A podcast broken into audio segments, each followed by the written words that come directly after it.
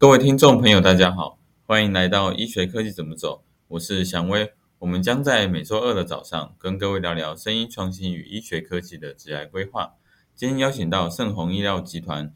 呃，执行长是智慧疗程专案副总经理滕辉 Mark。今天一样就是我们的呃主题智慧医疗城第八系列，哦，二零二二全台串联计划。哦，我们一样邀请 Mark 来针对智慧疗程。在针针对更广泛的一个应用，还有一个呃整个全台的一个概念听起来这个全台的呃串联计划，其实已经想到的是呃这个全这个如何去把这个呃 idea 去做扩张。那我想问一下 Mark 这个部分有没有什么看法呢？嗨，大家好，我是 Mark 陈辉。呃，智慧疗程呢，现在有一个呃。名字叫做敏盛智医城，智慧医疗的智医，然后城市的城，敏盛智医城。然后小小宣传一下，现在已经有脸书粉丝团了，所以大家可以到脸书搜寻敏盛智医城，然后可以来帮忙按赞一下啊。每天都会有呃筹备的日记，就是每天的一些进度跟大家分享。那在这个二零二二全台生态串联计划当中，呃，其实也是过去一直以来大跟都跟大家在讨论的，如何啊串联大家的技术。或者是一些观念，然后或者是流程改善的一些技巧，或甚至是大家的一些资金，一起来做一些在商业活动上更有价值的一些服务。那整体的呃生态串联计划呢，其实过去大家也一直在串联，但是呃比较没有大规模的呃一个宣示。那我觉得这次的这个全台生态串联计划，也是我这边算是小小的发起，希望跟呃。产业的前辈们一起来讨论，如何让智慧健康医疗跟照护可以在呃闽盛智医城这个据点，它距离呃桃园火车站在五分钟的车程，一个市中心，一个新的机会，让在地创生，或是我们前几集有提到的一些呃智慧城市或者是利害关系人的这些服务架构跟人员都可以串联。那我觉得最重要的就是我们一起来定义这些问题，然后从不同不同楼层。还有呃楼层跟楼层之间的互动关系，那一起让这些服务可以串联结合起来。那串联结合起来，我觉得其中有几点是啊，也是想跟各位听众分享的是，过去呃串联或是过去这种服务的整合，也许有个系统整合商，或者是说这个场域这家医院这家诊所，他自己来购买这些服务，那他有可能用外包的方式，或者是自己呃资讯室的同仁这些工程师。来帮忙串联这些科技，甚至是呃去跟医生啊，或者是这些护理人员，甚至是行政人员来访谈，去看看他们的需求是什么。那最终可以得到一些呃，针对这一个场域，在这一个时空背景跟资源，不管是人啊、钱跟空间，或者是一些呃时间急迫性等等的限制跟挑战的情况下，然后做出一个符合这个场域的解决方案，或者是一个技术。那这次的这个生态串联计划，我觉得比较特别的是，我希望可以呃过融合过去的方法，但是同时间也加上一个未来的方法，是说大家一起来帮忙啊定义这个问题，而是呃就是比较不会是只有单方面单厂商或是呃医院方或诊所方来定义这个问题。那这样的情况呢，我觉得呃相对来说会比较复杂一点，而且也会需要更多人的。帮助，所以说我可以预期到的是这样子的生态串联，希望大家一起来做前期的这个筹备，或者是大家观念沟通，一定是需要非常多的时间，甚至是呃你要投资的一些人员或者是这些组员一起来啊，把这个变成一个很长期的专案、长期的计划一起来执行，那这样子才有可能是让每一个人都可以让他自己的定位很清楚以外。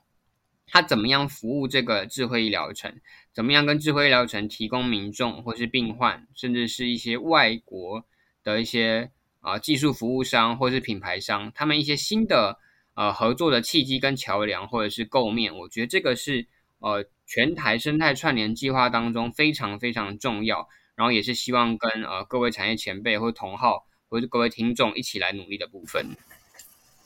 嗯，我觉得非常好，就是。嗯，这个等于是在智慧疗程呢，除了单纯的民生医医疗的这一部分，也考虑到整个生态系如何复制到全台。那刚刚也提到说，系统整合、呃，利害关系人的定位这些部分，大家一起加入之后，如何来做这样子一个过程？那我想了解一下，呃，如何做复制呢？我们用更实质的例子来看，好，就是比如说台北，啊，现在台，呃，比如说现在桃园，那这样桃园要变成，哎，在台北，哎，找一栋大楼也做一样的事情，那这样的话，呃，会要怎么样复制？来来达成这样的一个效果，所以就像我刚才呃，或者说先前我们有提到说，呃，整个串联计划它是大家的这个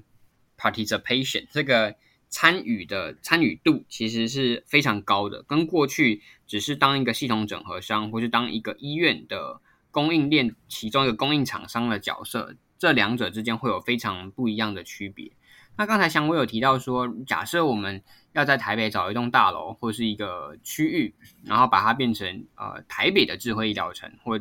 这样子的模式该怎么样复制？我觉得重点也就是呃大家角色的互换跟切换非常呃需要非常的弹性。比方说在啊闽盛智医城这里，我们呃盛虹医药集团是这这栋大楼的业主，那当然我们也会是计划的一个呃发起人或是主要提供服务的。呃，管理者，那中间当然还会有医院或诊所以及其他的品牌，那他们也是营运者，所以会有呃不同种或三四层的这个利害关系。那在台北，比方说假设是一零一或是信义成品，它的空间要把它呃规划出来，甚至是要再跟呃台北市政府的建管处啊、卫生局啊、管旅局去呃沟通。它这栋大楼原本有可能是办公室，那它的使用分区要怎么规划？那等于说现在的业主就变成不是敏盛集团啦，现在的业主有可能是一的呃持有者，那也有可能是呃成品的持有者，所以他们就会变成他们要去来协呃去跑这些行政流程。但是如果是整个生态串联了，也就是说敏盛医疗集团，我们过去以及现在在呃敏盛之一城在桃园这里的经验，我们就可以提供给。呃，比方说一零一的业主或者是成品的业主，这样子我们就可以去呃缩短他们在台北呃这边呃跑这些流程，甚至是呃去定义他们每一个楼层，甚至是东南西北不同的出入口要提供什么样的服务的这样子的规划的时间就可以缩短。那所以说这个复制我觉得是相当有意义的，尤其嗯台湾人其实呃不只是生活在桃园嘛，所以尤其台北市。或者说大台北地区加新北市、台北县这边有很多的人口，所以怎么样复制？我觉得这也是这个团队。那我所谓的团队啊，并不是只是敏盛的员工而已，重点是这个生态。比方说还有新创，还有其他医疗集团、医疗品牌，然后医材供应商，然后有可能还有政府单位，这些人全部加起来都是生态成员。所以生态成员或这个利害关系人 （stakeholders） 其实是非常的多的。那所以，呃，刚才这个例子就是角色的切换。我们未来啊，可能是现在可能是呃自己在操作这个案子，但未来跟生态成员到别的城市，我们切换成也许是啊顾问的角色，或者是我们是一个呃先行者，我们前面先做过了，所以现在其他城市要复制的时候，我们可以提供的协助是呃其他的内容，以及可能现在我们跟一些科技厂商。或是啊，大公司新创团队在讨论，哎，这个比方说在喜盛的这些解决方案，低血压侦测啊，或是漏液侦测，甚至是有可能是呃污水处理的这个管路怎么排放，然后跟下面的手术室一些污物处理、污物室的空间怎么设计的这些概念，那我们可以跟这上述提到这些人一起再到呃，比方说台北一零一好了，或者是呃新一成品，那该怎么样去切换跟置入？呃，这建制这些空间，我觉得就会变成是未来新的计划当中很重要的呃一个经验。嗯，OK，所以在全台的串联计划复制这一块呢，刚刚提到一个角色互换非常重要，也就是说，原本提供的呃呃服务管理者、呃政府系统商或科技商这些部分，都会是有些会是抽换的一个过程。哦，比如说，呃，负责建制大楼不一定是敏盛医疗集团，那可能是另外一个集团。然后系统服务管理者，那还有一些呃系统商，有可能呃照原本的，或者是有可能呃又可以再找更好的一个厂商。但是我觉得在这个过程，SOP 这一个部分如果建立起来的话，就比较能够去复制过去了。而且呃就好像我们在导入第一家医院的时候啊，是相当辛苦从零开始，可是知道这个过程中呃在呃哪些。关键的一些因素，如果理解的话，那到第二家医院的时候，我们就可以用比较快速的模式来进行复制。那这个是不是也跟系统整合很像呢？那这个部分是不是可以再多多了解，在科技上导入？哦，这个在系统整合上面是不是相当类似呢？那过去的系统整合呢，通常都是有供应链的，有供应厂商。那这些供应链跟供应厂商呢？提供系统整合商的服务，或者是这些软体硬体，通常都是用卖断的方式，或者是比较短期的分期付款。那在呃这次我们提到这个全台生态串联计划当中呢，就是希望大家可以用一个更弹性的付费机制。那这个付费机制之所以弹性，当然不是说啊我们就要呃比较慢一点给大家钱，而是说因为大家都是这一个计划、这个服务或这个场域。的验证的单位，所以这样子的当下，这个系统整合商，它其实它的边界或它的概念相对就会模糊一点，它不会是只是一个人或是一家公司，或许这个生态成员里面有一百家，每一家其实都是这个系统整合商的概念，意思是说，也许他是新创公司，他帮忙写程式，那他是一个要角，他这个角色非常重要，那又或者说像我现在。处在这个呃角色，就是一个医疗服务的提供者，它也可以是整整合商，又或者是有些可能是硬体制造，它是个工厂，它也可以是个整合商。那过去呢，我们就会觉得，啊，你订单来了，那你押金给呃定金给我，或者是有一些有给押金，然后我再出货给你。那你的这个产品，你在你的场域，不管你要怎么用，都不关我的事，反正我已经把。呃，符合安全法规也好，或者符合卫生单位的法规的这个软体或硬体提供给你了，那剩下你要怎么用，真的就是场域的经营者或是管理者的呃任务。那我觉得在过去这样的模式，呃，场域的经营者或管理者，他们就会因为呃短期的这样的资金压力，或者说他会觉得可能放入这个服务。呃，对于他的呃这个事业或这个商业活动，其实没有特别显著在呃营收上或者在于民生上的提升。但是呢，我们去想想，很多智慧医疗、智慧健康或照护的科技，它其实是有它的一些意义，有些是研究意义，有些是真的可以增加营收。那有些是可能呃，它导入了之后，民众感觉很方便。但是医院这边有可能需要花很多时间，才可以把这个呃金额摊提，或是啊平均回来。那这样的过去这样的情况，就会造就医院或诊所他们就嗯能拖就拖吧。因为如果说我这个金额或是我这个预算没有达到这个呃门槛，我就买不了这个东西啊。那对于我的民众来说，他就是来看医生，所以他。不能线上挂号，那我就不要弄网站线上挂号啊。那他不能呃把他的病历带着走，那我也不用给他病数位病历带着走，反正印出来或是烧成光碟，他再带去国外也可以啊。也就是说，如果说大家呃的这种商业的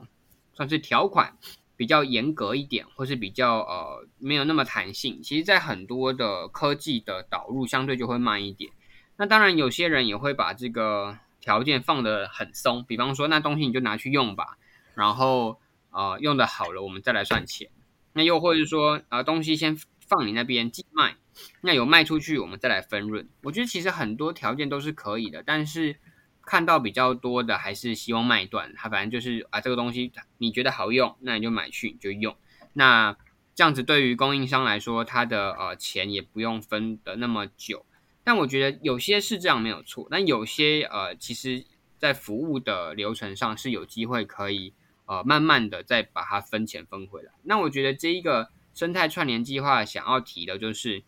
因为啊，在资金的压力相对较小，所以我们先把事情定义好。在闽盛至一层这栋十九层楼的饭店，它上面有可能有呃八九层楼是健康康旅，那下面有可能有六六七层楼是医疗照护服务。把它定义好之后，那每个厂商来进驻，他来提供他的服务。那不论是先放在这边用租赁、订阅制，或者是买买断或分期付款，我觉得各种的呃这种商业逻辑或者是这个商业模式都是可行的。换句话说，我们转过去，比方说一零一好了，一百个楼层，然后变成一个智慧诊所、智慧医院，那是不是我们呃提供的顾问服务也不是一次就要跟一零一要一千万、两千万、五千万，而是我们看看怎么样的地方，然后用怎样的 case，然后或许我们也可以加入。啊，这个服务流程，甚至是有很多方共组一个控股公司，所以等于是大家都是这个控股公司的供应商。那我们希望这个控股公司可以在很多地方都复制了这样的智慧流程，或者是啊看诊的服务体验。那自然我们不会去想要去压这个公司，说你赶快把钱给我，因为这公司也是大家啊合资才开成立的公司。那所以我觉得，如果当是呃。大家都把这件事情当做自己的事情，那所以就其实自己帮助自己，也是我之前有提到说是所有人帮助所有人，但是所有人帮助的这个所有人，其实自己也包含在里面。所以我觉得这个生态串联计划，当然听起来很理想，或许做起来非常的困难，因为呃大家有自己的想法，或者说大家觉得啊这也太麻烦了吧，我就做个生意就买单纯买卖就好啦，你还跟我说什么共创公司，然后。之后股权要怎么分？那这公司之后要上市贵吗？还是它有可能被更大的集团并购？就是这又又轮回到过去新创公司的一些呃创业的 milestone 这些里程碑的设定。那我觉得呃这样的计划啊，我觉得一定有人想过，那也一定有人尝试过。那我也希望说各位听众或各位产业前辈，就是我们可以持续的再来讨论。过去也许没有这样的资源或者是机会。可以来落实这些心中的想法，有可能是过去的大家在智慧医疗的了解不够深，又或者是过去医疗科技啊在医疗界的使用上也没那么多。但是现在不管是智慧医材，还是一些数位软体服务，其实大家一直呃越来越可以去体验跟体会，还有去接受这些软体帮助呃算是啊行政人员，像这些管理者。那或者是像呃临床的操作人员在治疗疾病或者是检查一些呃病灶的时候的这些效率，或者是呃它的价值。同时间，我觉得更重要的是要让民众跟政府可以理解这样的服务的价值。那也许后未来在健保署或者是在民众自费项目的呃不论是申请或是愿意付费的这个意愿上都会提升。嗯。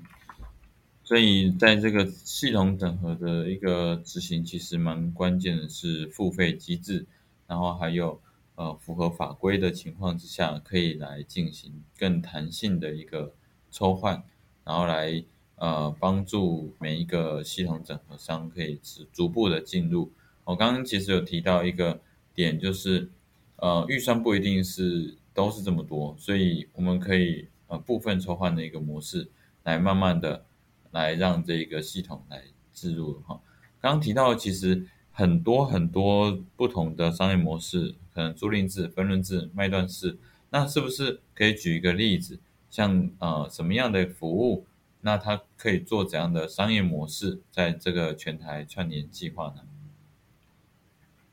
我觉得呃像呃其实民众比较有感觉的 AI 或是就是人工智慧，我觉得在门诊。或者是整钱的这些呃服务，其实就最有感觉。比方说，你挂号的时候，你之前挂过的这个门诊，那你有可能没有登录，但是你的这个服务，它啊，你再选了一次这个科别或者这个医生或这个时段也好，诶，它就跳出来，你之前是不是选过什么样的内容？那这样你可以说是 cookie 的功能，或是一些记录的功能，听起来不是太困难，但是有些服务就是没有这样的功能。那这样的功能就需要软体服务开发商。那软体服务开发商当然他会说啊，我帮你写一个 App，有可能需要几十万或上百万，写个网站可能几十万到上百万。那这样的服务，呃，如果是小诊所，他一开始可能没有这么多钱来使用这样的服务。所以有没有可能是呃这个开发商他开发当然需要人员，当然需要呃一些伺服器的租借或是网站的成本，但是这样的成本有没有机会是呃透过不同的这个民众的数量、病患的数量，然后来跟这个诊所分润？那当然，大家会说，那是不是一开始就像我们买房子一样有头期款？有可能头期款是六成，剩下四成，那我看怎么样跟你分润。那呃，因为这个六成，我先建制了一个呃初期的版本。那这个初期的版本，后续是不是我还可以再呃租给其他的诊所？所以对于我这个开发商来说，呃的这个，它就有一个小小的类似公版的概念。嗯。所以这样子类似公版的概念，它后续又可以再提供给其他的啊诊所来使用，或许会有一些哦诱因跟意愿的提升。但是呢，我觉得呃以目前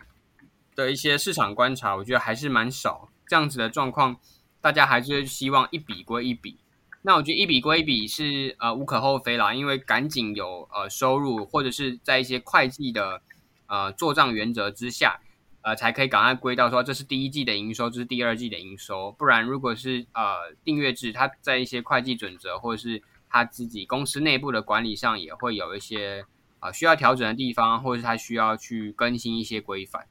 那所以我觉得，呃，这个是软体的部分。啊，硬体当然大家会觉得，如果我一个机器三百万、五百万，那你是不是呃分十个月，一个月给五十万吗？或者说分一百个月吗？那厂商到底愿不愿意？那我觉得这个跟刚才提到的这个生态串联就是非常相关。如果你觉得你的产品在这个诊所，呃，未来还会有很好的发展，你就会希望跟这个诊所保持一个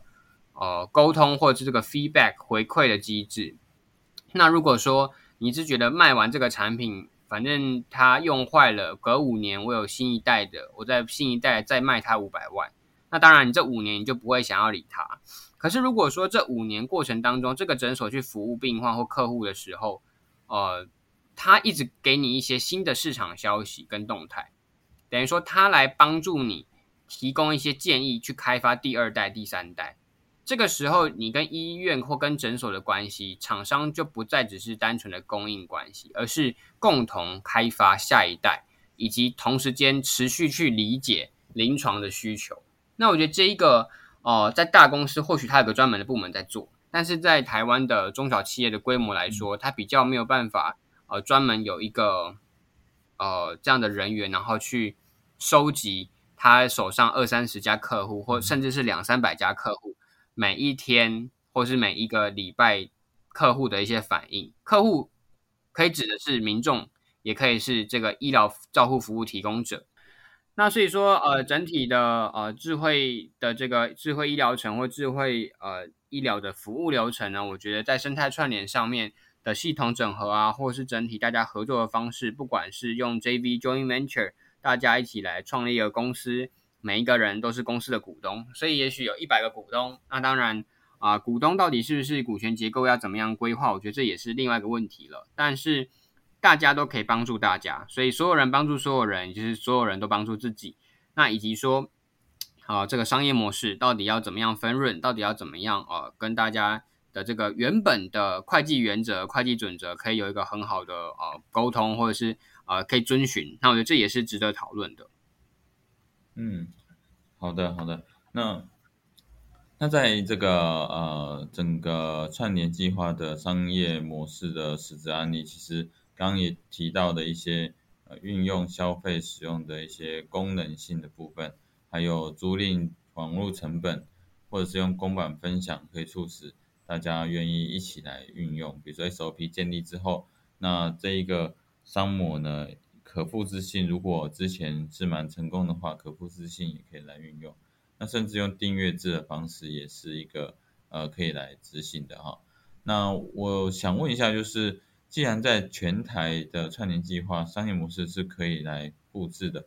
那如果输出海外的话，会是用什么样的模式？那有没有什么哪些国家呢？是你们有正在筹备的呢？我觉得呃，跨国这件事情，其实大家一直都谈了好多年，然后也很久。我觉得最重要的是理解当地的需求以外呢，也要跟当地的在地伙伴来合作。所以这个 local partner 非常的重要。那像越南，我们这边有个智慧医疗园区；那在泰国，其实也有很多呃生态朋友们，他们已经耕耘了蛮多年的。那尤其像泰国这边的医疗院所是可以上市上柜、公开发行，所以在资本市场的支持之下。我觉得这个就会更有吸引力。那再来是说，大家的这个服务它是往上加值的，所以不要再去想说要呃降低成本，那应该要想说怎么样增加价值。因为我觉得未来呃，不论是人口老化，或者说这种比较高端或科技化的医疗照顾服务呢，其实大家在一定的呃这种付费机制的设计之下，我觉得大家都是可以消费得起。那消费得起最重要的就是，那到底这样的服务跟别人有什么差异？那所以差异化或者是你的定位是什么，也是啊，最近大家在呃帮助我一起来呃规划这个闽盛之一城的时候，大家也一直在提到的问题。那所以我觉得呃跨国这件事情也需要台湾有一定的呃产业共识。那大家做出了这个或是落实这个生态串联之后。那不管是说台湾以一个公司的角度再去跟国际呃合作，或者是说创造一个跨国的公司，台湾有这些啊以法人以公司为单位的股东，然后国外也可以有国外的股东加进来，那大家其实是在帮自己的这个大公司赚钱。也就是说，一家公司里面有很多厉害的员工，那我们这个控股公司就变成里面有很多很厉害的公司。那公司跟公司之间那合作当然就会快速一点，也理解彼此这些同事、同公司这些公司当中的呃擅长的地方在哪里。我觉得这件事情它的规模当然是相当的大，或者说一定又有一些国际的税法，或是呃当地的一些公司法律或什么的必须要去克服。但我觉得如果有机会，可以是呃大家知道彼此的专长是什么，然后。呃，不会去计较说这件事情你你先做后下一件事情我再来帮忙。那这分润机制或者是一些呃商业的呃利益的分配，如果是得宜的，那我觉得相对来说也是蛮有机会的。嗯，好的。那在如何增加价值、高端啊科科技化的一些负担哈，这个部分都是一个蛮重要的关键哦。在海外输出这一块，不同国家的环境都不太一样。那这个价值性啊，stakeholder analysis 这些又是会一会是需要再更详细的去了解当地的状况。那刚刚提到一个跨国控股的一个模式，它也会是呃，我们其实如果我们嗯去了解一个新创，如果要往海外走的时候，我们还是要 local 端去真真正的去知道当地的生态系。那我们去符合当地的生态系之后呢，呃，来从原本的一个核心概念，持续推广，持续的去让这一个呃全台串联这一个这一个民生医疗集团的这个智慧疗程呢，那么持持续的把它扩展到海外哈。那来问一下，就是说整个效益面哈，就是说在呃全台的这个生态串联计划哦，从原本只是可能桃园的一个智慧疗程。扩张到这样子的一个全台生态系，那你期望有怎样的效益在这个呃整个生态系来做一个发酵呢？我期待的效益，或是我心中幻想的境界，就是希望台湾的智慧医疗，或者智慧大健康、智慧照护、智慧医材、新呃生态创呃新创生态创新啊等等的，或是啊大的 ICT 科技跟台湾最优秀的医生结合的这几个话题，或这几个。嗯，计划是可以真的落实的。那你说真的落实，大家其实现在也在做啊。但是其实呃，大家如果观察，还是做的蛮辛苦的。那我觉得做的辛苦，是因为大家都做自己的。那有的时候都做重复的。换句话说，M&A 就是并购这件事情，未来我现在已经观察到台湾已经有很多这样的啊商业活动在进行。我觉得未来智慧医疗、智慧科技。智慧健大健康这个产业呢，一定会有更多的并购。也就是说，如果两家小公司每一家都只有三个人、五个人，他们做一样的事情，有没有机会他们加起来十个人可以做出更好、更稳固的事情？那当然你会说啊，这也关系到每个呃小公司的老板自己的心态，能够当老板，谁要当员工？当然，我觉得这个是在股权规划或是大家的利润分配上会有些问题。可是，当你小公司，你就做不出大事情，因为你的人力就是有限，你的资源是有限。所以啊，这个平衡到底要怎么样去呃找到这个平衡？我觉得也是需要智慧啦。那我这边没有一个明确的答案，但是我对于未来这个产业的想象是，一定会有几家龙头公司。那龙头公司不一定是呃它的资本额大，或是它上市上柜，它就是龙头。它的龙头一定是创新，它的龙头一定是价值服务的提升。它的龙头一定是民众对它的这个品牌的识别度，或者是品牌的认同度。那品牌，我觉得做品牌这件事情，呃，也很多前辈提到，其实非常的困难，也不容易。但是我觉得，如果是全台一起来做，它势必会有一些竞争关系，势必会呃打打杀杀，最后啊流流血流汗，最终产出的呃或最终还站在战场上的可能也不多了。但是因为这样的淘汰机制，因为这样的互相砥砺的关系，最终台湾的这些服务在在地才能活下去，同时间去国外才有跟外面的人逞凶斗狠，去真正拼厮杀比拼的机会跟力量。那如果只是大家在这边啊一一片祥和，然后小打小闹，最终去国外还是打不过国国际的这些公司。它不管大不大，它就是有特别的特色跟策略。那完全比拼不过，那最后台湾智慧医疗也许也只是我们自己的呃计划，但是没有办法真的跟国际产生像现在台湾电子产业代工或者是一些设计产业在国际的这些知名度跟呃市场渗透度。嗯，而且所以整个全台生态转型计划其实还蛮关键的是在呃公就是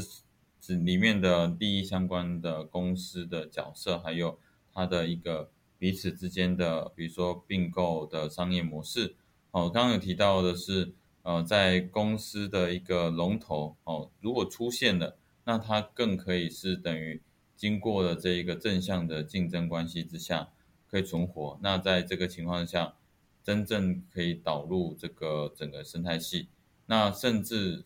往海外走的时候，也具有比较高的竞争力。也就是说，经过一个正向的竞争之下，我们就可以找到一个呃可以价值提升的一个过程，然后来落实整个呃生态的一个计划之后呢，龙头公司出来就可以往海外的一个发展哦，持续的往前走。好的，那今天呢，呃，我们主要讲到这些串联计划的一个整合啊应用，还有商业模式。那想最后呢，来让呃跟各位做个总结哈，Mark 这里可以协助来做一点总结。哦，智慧医疗、智慧大健康、智慧照护的科技呢，是需要大家携手来合作的。那过程当中一定是非常繁琐，然后一点都不 fancy，就是啊非常需要大家卷起手、卷起袖子，然后好好的一起来做。那我觉得啊做出来的成果一定是会让大家觉得这些辛苦都是值得的。那就跟期许跟大家一起努力，然后或许我们可以在智慧医疗城有更多的讨论，在桃园市桃园区民生路一零七号，那腾辉都会在这边，所以大家可以上网搜寻啊敏盛智医城智慧医疗的智医敏盛智医城，或者上网搜寻啊 Mark 蔡蔡腾辉，那我们可以来约时间，然后一起来是看看是不是有机会一起来打造这个全台的智慧大健康生态系。嗯，好的，那。嗯，我们我想这一次呢，就等于是一个呃整个呃大健康生态系的一个呃大呃或不同的一个输出的想法。那刚刚有提到那个敏盛智医城，这个也是近期呢我们要 implement 成一个智慧疗程的过程中，呃持续分享进度。那大家呃则可以来点点选我们在底下的那个连接，哦，那可以更了解说。哦，我们现在目前呃执行到什么样的程度？好的，那今天的 p o c k e t 就到这边。那我们今天也讨论到更大、更广泛的一个未来计划，所以我们也也很期待这一个呃智慧疗程可以从一个一个一栋大楼，然后到全台不同的大楼，到国际化。哦，所以所以这个部分，当我们有一个好的呃一个模式之后，我们也很期待复制到全台，复制到世界的每个每个角落。好，那今天的 podcast 就到这边，好，谢谢谢谢各位。